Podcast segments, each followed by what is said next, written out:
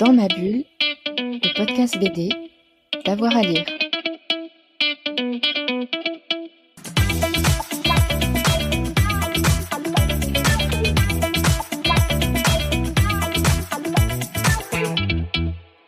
Bonjour à tous et à toutes, bienvenue dans ce nouvel épisode de Dans ma bulle, votre podcast 100% BD avec avoir à lire. Aujourd'hui, on va revenir à un film d'animation qui a marqué son époque, c'est Paprika, il est sorti euh, en 2006 et pour en parler, euh, j'ai euh, avec moi mon complice Thomas Bonicel sur les adaptations de films, de bande dessinée en film, là de manga en film.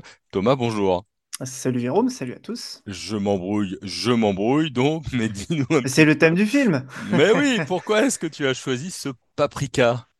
Ah, Paprika, Paprika. Alors, je vais être un petit peu honnête, je suis un petit peu embêté sur Paprika. C'est un film très spécial. Je suis embêté pour, euh, pour deux raisons, mais que vous allez voir sont deux bonnes raisons en fait.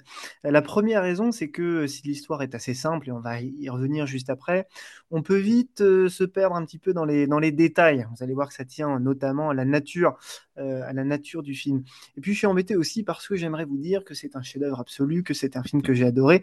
En réalité, c'est un visionnage plus qu'intéressant, mais c'est pas forcément euh, un visionnage que j'ai absolument adoré, du moins sur l'instant. Par contre, je ne le regrette absolument pas. Alors, ça parle de quoi Paprika pour poser un tout petit peu le, contexte? C'est l'histoire du docteur Shiba euh, qui en fait va mettre au point une nouvelle technologie de psychothérapie qui est un petit peu particulière puisque pour soigner ses patients, elle va s'infiltrer dans les rêves euh, de ces derniers.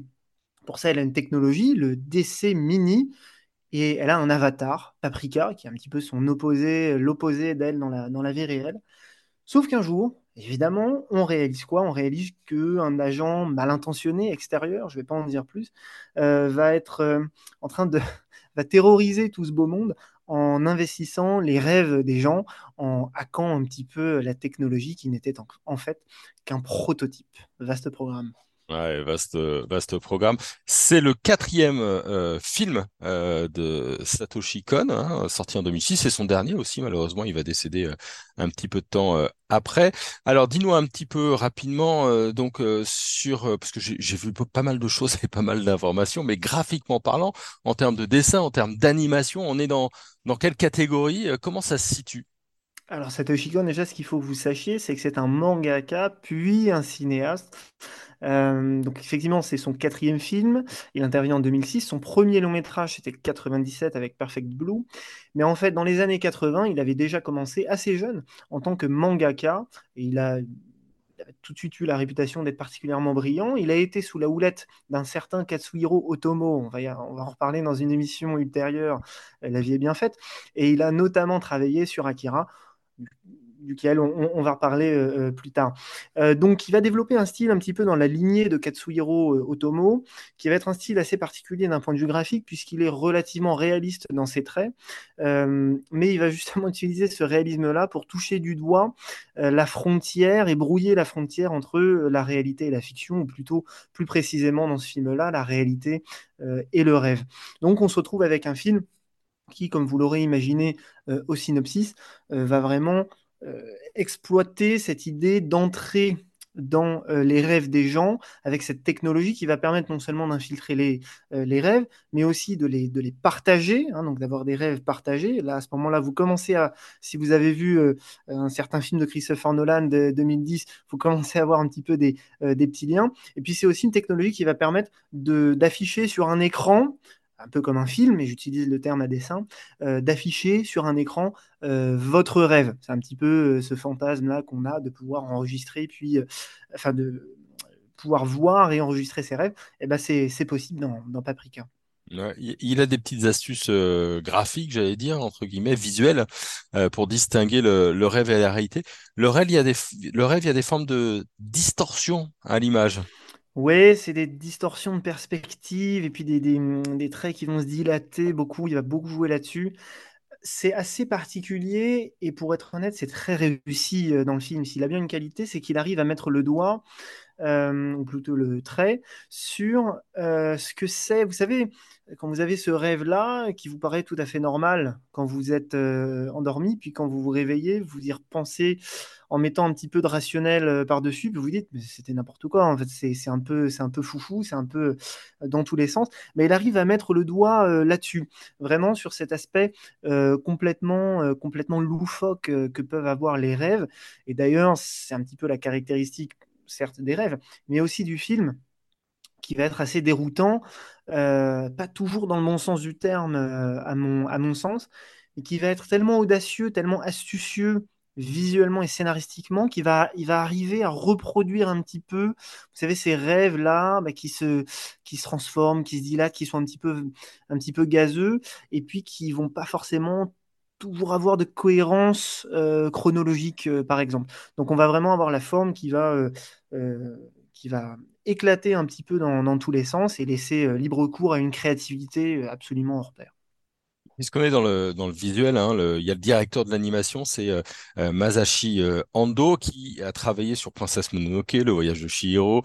Euh, tu me vois venir, hein, c'est les liens avec Miyazaki. Est-ce qu'on va retrouver un, un trait commun, notamment dans les personnages un trait, oui, mais alors il faudrait que je plonge, me replonge un peu plus dans Miyazaki. Mais pour le coup, quand tu vois Paprika, à mon sens, tu, tu penses pas trop à, Miyazaki.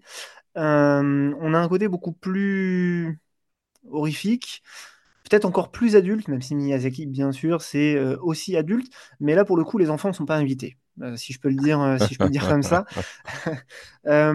c'est un style qui va être un petit peu dur à, à, saisir pour le spectateur, et je trouve que c'est pas du tout un cinéaste, Satoshi Kon, qui va caresser son, spectateur dans le sens du poil. Là où Miyazaki est beaucoup plus, euh, euh, beaucoup plus rond et beaucoup plus accueillant dans son cinéma, je trouve, même s'il y, a des, des visions parfois qui sont, aussi un petit peu horrifiques.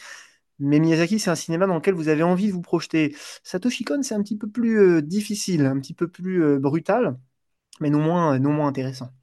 Mmh. Je regardais un peu les, critiques et puis tu vas me dire ton avis euh, toi, mais euh, la première sur laquelle on tombe sur Allociné, c'est euh, quelqu'un qui dit qu'est-ce que je viens de regarder? Je s'en rappelle du visionnage sans comprendre vraiment la nature du film que je viens de voir. Alors avec le recul, hein, parce qu'on on est bientôt 20 ans, ça fait 17 ans que ce film-là est sorti, on a on a vu d'autres films d'animation qui brouillent un petit peu les pistes. On en a parlé il y a pas très longtemps après. Est-ce que c'est encore regardable aujourd'hui? Est-ce qu'on comprend clairement l'intrigue ou est-ce qu'il faut s'habituer à ce flou et se laisser peut-être embarquer sans forcément comprendre où on va Ouais, tu l'as dit, il faut se laisser embarquer. Alors c'est un défaut que j'ai, moi j'ai tendance souvent à intellectualiser, à vouloir euh, euh, tout rationaliser dans, les films. Et en fait, quand on essaye de s'adonner à ce petit jeu-là, euh, on va vite se retrouver perdu. Parce que c'est pas un film qui a vocation à être particulièrement accueillant, comme je le disais juste avant.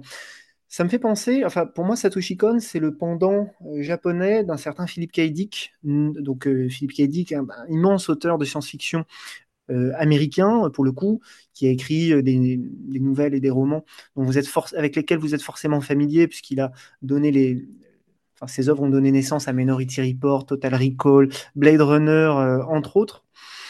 Et c'est un auteur, Philippe K. Dick, euh, notamment dans ses nouvelles et dans ses premiers romans, qui avait cette faculté à être à la fois passionnant et à vous désarçonner complètement, parce qu'il avait une telle force créatrice et euh, un tel goût pour les concepts un petit peu particuliers, puis en même temps cette faculté de mélanger les idées, de les mettre un peu euh, toutes bout à bout, qu'il avait parfois tendance à vous perdre, à vous passionner et à vous perdre en même temps. Bah, Satoshi Kon, c'est un petit peu pareil. J'y ai vraiment euh, retrouvé du Philippe K. Et euh, pour le coup, un film comme Paprika, c'est peut-être l'adaptation la plus fidèle euh, qu'on pourrait faire de l'œuvre de Philippe K. mine de rien. Donc, oui, je pense qu'il faut se laisser embarquer, ou alors il faut le voir une deuxième puis une troisième fois pour essayer d'intellectualiser un petit peu. Mais si on essaye de faire ça du premier coup, à mon sens, on va vraiment se heurter à un mur, parce que je pense que c'est pas du tout l'ambition de Satoshi Kon. C'est un film qui est aussi euh, qui fonctionne bien quand on se laisse embarquer, puisque c'est un film qui est très sensoriel. Tu me disais, on va jouer beaucoup sur les textures. Euh, alors c'est un film qui mélange pas toujours très bien l'animation purement manuelle et l'animation numérique. Je trouve qu'il n'est pas toujours brillant là-dessus.